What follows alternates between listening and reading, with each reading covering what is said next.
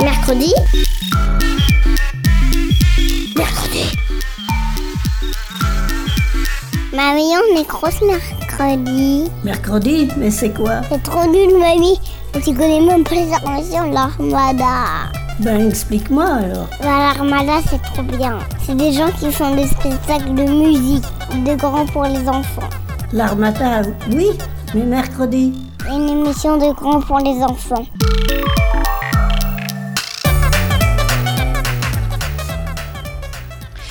Bonjour à toutes et à tous et bienvenue dans Mercredi. Aujourd'hui, je suis en compagnie de Raphaël et Tao. Salut les garçons. Salut. Bonsoir. Et ensemble, nous vous avons préparé un voyage dans une toute nouvelle dimension. Une dimension sans espace ni temps mais infinie. C'est un voyage dans une contrée dont la seule frontière est notre imagination. Un voyage dans la quatrième dimension.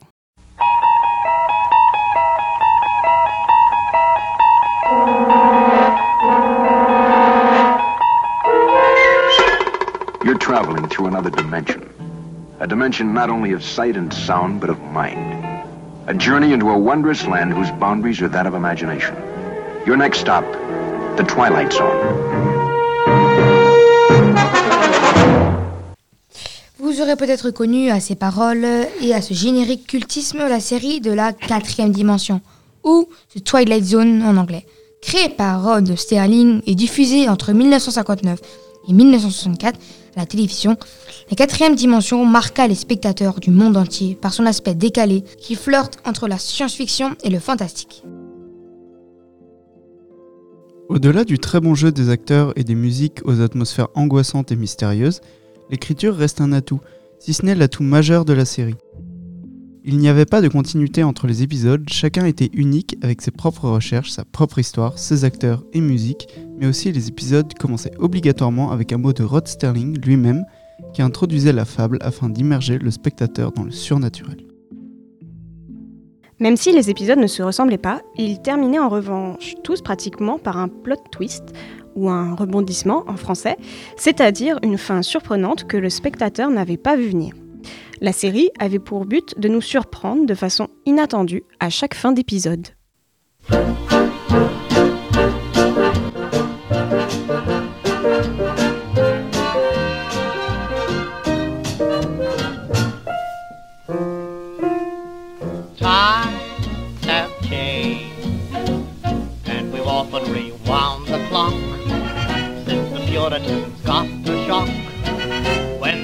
On Plymouth Rock. If today any shock they should try to stem, instead of landing on Plymouth Rock, Plymouth Rock would land on them. In olden days, a glimpse of stocking was looked on as something shocking, but now God knows anything goes. Better words, now only use four letter words writing prose. Anything goes. If driving fast cars you like, if low bars you like, if old hymns you like, if bare limbs you like, if May West you like, or me undressed you like, why nobody will oppose. When every night the set and smart is intruding at nudist parties in studio. Anything goes. When Mrs. Ned McLean, God bless her, can get Russian red siesta, then I suppose anything goes. When Rockefeller still can hoard enough money to let Max Gordon produce his show, anything goes.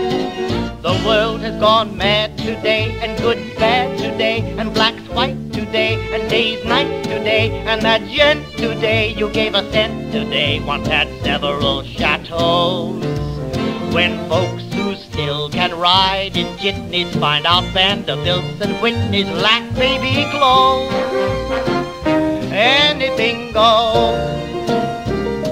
When Sam Goldwyn can with great fiction, instruct in diction, then Anna show. Anything goes. When you hear that lady mental standing up, now does a handspring landing up on her toe. Anything goes. Just think of those shocks you got, and those knocks you got, and those blues you got from those news you got, and those pains you got in any pain you got from those little radios. So Mrs. R, with all her trimmings, can broadcast the bed from Simmons, cause Frank would know anything goes.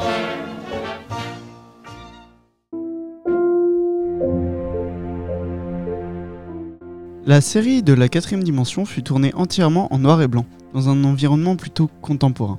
À quelques exceptions près, les acteurs incarnent l'Amérique des années 1950, toute l'attention est contenue dans l'histoire elle-même, son atmosphère, le rythme de la mise en scène et l'utilisation de la musique.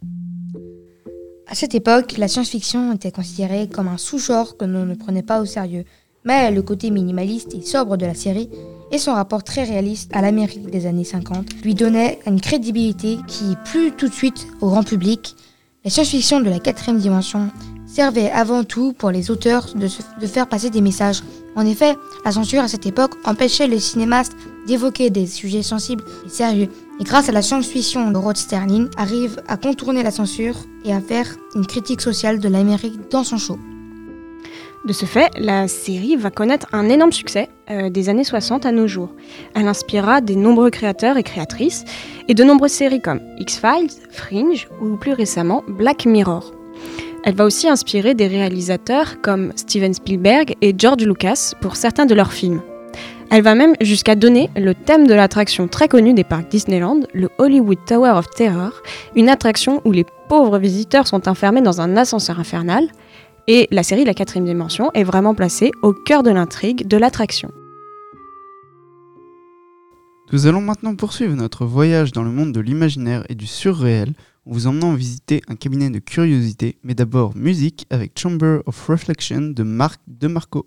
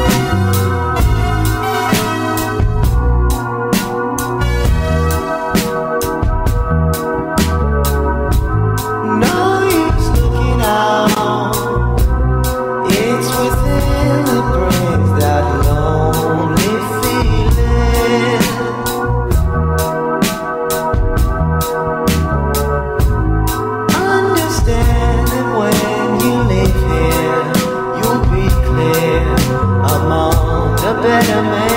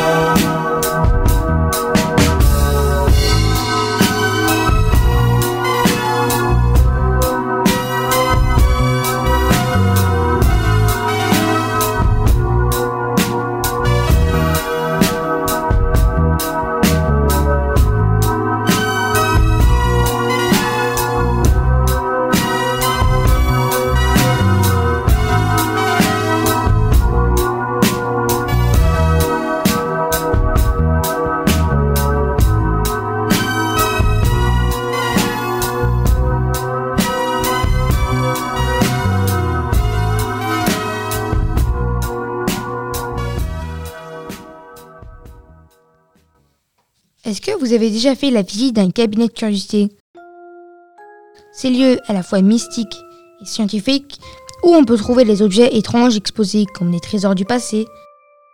Considérés comme les ancêtres de nos musées et muséums d'histoire naturelle, les premiers cabinets de curiosité apparaîtront en Europe à la Renaissance et avaient comme objectif exposer des reliques chargées d'histoire venant des quatre coins du monde pour faire voyager le peuple européen. Car en effet, à l'époque, on ne voyageait pas aussi facilement qu'aujourd'hui. Les cabinets de curiosité servaient à faire découvrir le monde et ses, croyances à travers des objets mythiques. Les cabinets étaient donc des pièces ou des meubles spécialisés dont le but était d'exposer des objets insolites. On pouvait y trouver un fourre-tout organisé de pierres, de fossiles, d'herbiers, de squelettes, mais également des objets modifiés par l'homme, comme des animaux empaillés, des reliques mystérieuses, des objets archéologiques, des peintures ou de l'ivoire gravé.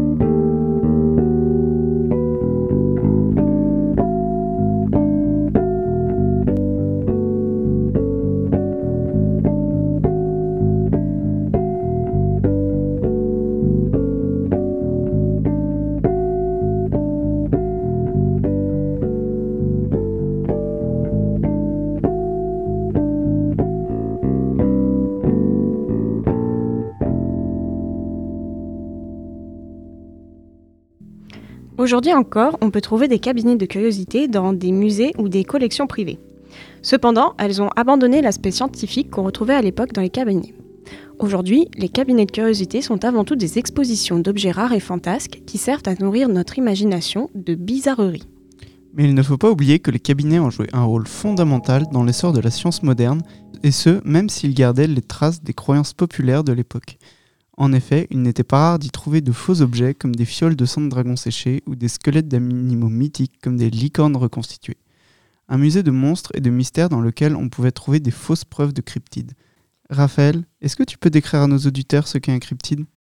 Euh, oui, Tao, alors, un cryptide est un animal dont certaines personnes connaissent l'existence. Il y a trois façons de démontrer l'existence des cryptides. La première façon est la façon atosomique, c'est-à-dire que tout le monde le voit. La deuxième est la façon testimoniale, fondée sur des témoignages. La troisième est la façon circonstancielle, des indices concomitants. Dans les cryptides, on peut y trouver le célèbre Yeti. Voici son histoire. Durant les tempêtes de neige au Népal et au Tibet, la légende raconte qu'un mystérieux homme des neiges, couvert de fourrure, appelé Yeti, sema la terreur dans les montagnes. La figure du Yeti occupe encore aujourd'hui une place de choix dans les mythes. Et pour euh, petite anecdote, des gens ont trouvé des poils et elles ont été étudiées. Et les scientifiques n'arrivent pas à dire si ces poils viennent d'un ours, du Yeti ou d'un autre animal à fourrure. Voilà. Merci Raphaël pour euh, cette super anecdote. Euh, moi, le cryptide que euh, j'aime particulièrement, parce que j'aime bien son apparence et son histoire, euh, ben, c'est le kraken. Est-ce que tu aurais une histoire Bien sûr. Alors, le kraken, c'est une créature mythique à l'allure d'un poulpe géant qui aurait été aperçu pour la première fois à la fin du XIIIe siècle au large du Groenland. Très connu des légendes scandinaves, le kraken est décrit pour la première fois par Erik Pontoppidan, un zoologiste danois dans son livre sur l'histoire naturelle de la Norvège. Il le décrit comme un énorme poulpe, mais également comme un grand mangeur de poissons. Les légendes marines, elles, le dépeignent plutôt comme une créature, souvent entourée d'un banc de poissons. Donc euh, vous imaginez l'aubaine pour les marins pêcheurs face à ce jackpot de poissons, mais seulement si le kraken ne les attaquait pas. Il existe plusieurs récits autour du kraken, et notamment sur sa taille et son apparence. Tantôt calamar géant ou poulpe, tous les récits s'accordent à dire que la créature est gigantesque et qu'elle dévore les bateaux dans un typhon, ne laissant aucune trace derrière elle. Cependant, il est très probable que la légende ait pour origine l'observation de véritables calamars géants. Pour le coup, ce sont des vrais animaux marins. Leur existence a été scientifiquement prouvée. Ils peuvent mesurer jusqu'à 18 mètres avec leurs tentacules. Les calamars géants vivent en général dans les profondeurs abyssales de nos océans, mais ils ont pu être aussi aperçus à la surface. Alors, je vous laisse imaginer la tête des marins pêcheurs danois du XIIIe siècle qui découvrent des calamars géants de 18 mètres. Forge l'imagination, et ça aurait donc influencé la création du mythe autour du kraken. Le mythe du kraken inspira de nombreux récits. Dans la mythologie grecque, on retrouve le kraken dans l'histoire de Persée. Le kraken est en fait un monstre marin envoyé par Poséidon, le dieu des océans, pour sacrifier Andromède, qui est donné en sacrifice? Euh, parce que sa mère s'est vantée d'être plus belle que la déesse Héra. Persée sauve la jeune femme en pétrifiant le kraken grâce à la tête de Méduse qu'il avait tranchée. Le kraken aura aussi inspiré de nombreux écrivains, comme Jules Verne dans son roman 20 milieux sous les mers, dans lequel on retrouve un poulpe géant qui fait face à un sous-marin du capitaine Nemo. On peut aussi citer H.P. Lovecraft, qui s'inspira du poème du kraken d'Alfred Tennyson pour imaginer la créature Cthulhu, une entité à la fois monstrueuse et divine, décrite avec un corps humanoïde, des ailes et une tête de sèche. Enfin, on retrouve aussi le kraken au cinéma, que ce soit dans Le Choc des Titans de Desmond Davis ou Pirates des Caraïbes.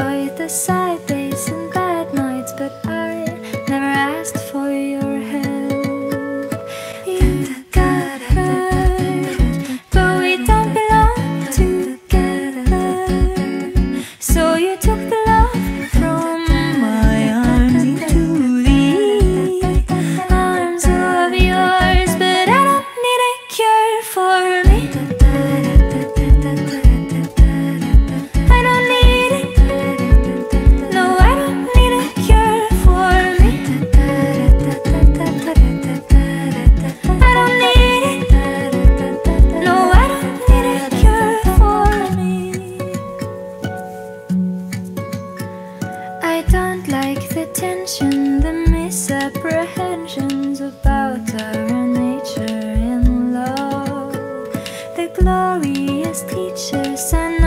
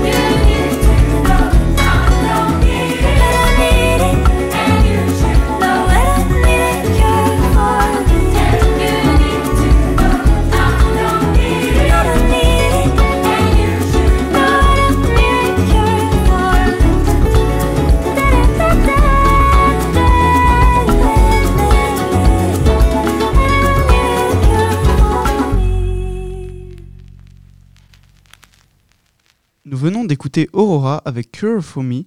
Et pour continuer notre exploration sur le sujet des cryptides, nous vous proposons d'écouter l'interview spéciale que Raphaël a menée avec le professeur Charles Henry, un spécialiste des pandas qui vit depuis 20 ans avec eux dans la forêt et qui nous raconte leur histoire un peu particulière. Donc vous êtes le docteur Charles Henry, c'est ça? Oui, c'est ça, c'est bien moi. Les pandas, le panda a-t-il vraiment été considéré comme une espèce éteinte par le passé? Oui, effectivement, elle a bien été considérée par les scientifiques de l'époque comme une espèce éteinte de 1869 à 1929, c'est-à-dire pendant 60 ans. Comment les scientifiques de l'époque en sont arrivés à cette conclusion?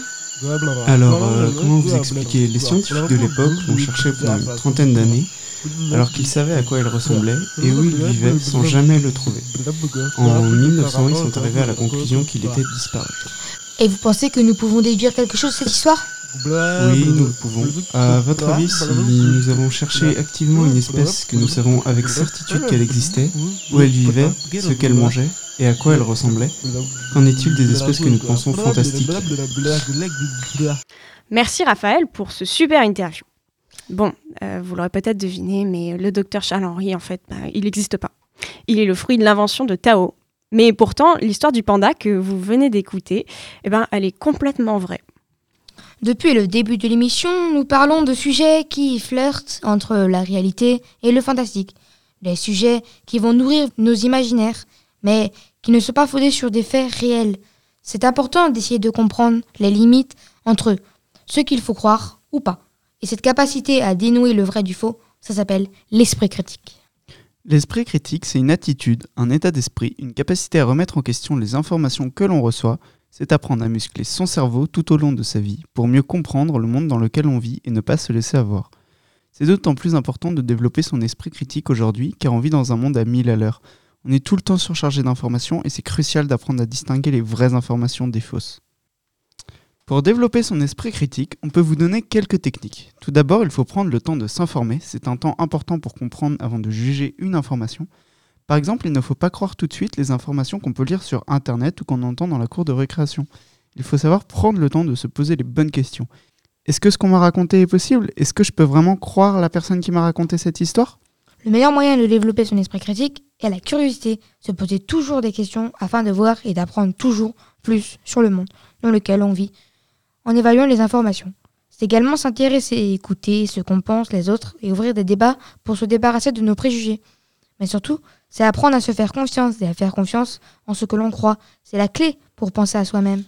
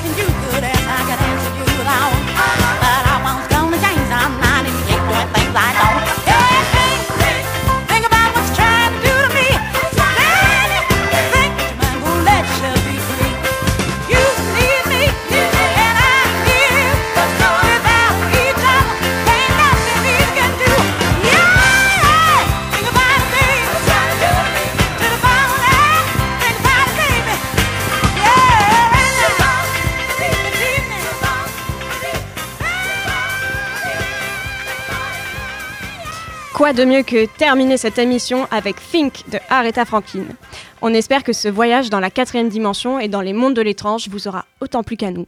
On se retrouve la semaine prochaine pour une toute nouvelle émission. Salut à tous Salut Mercredi? Mercredi.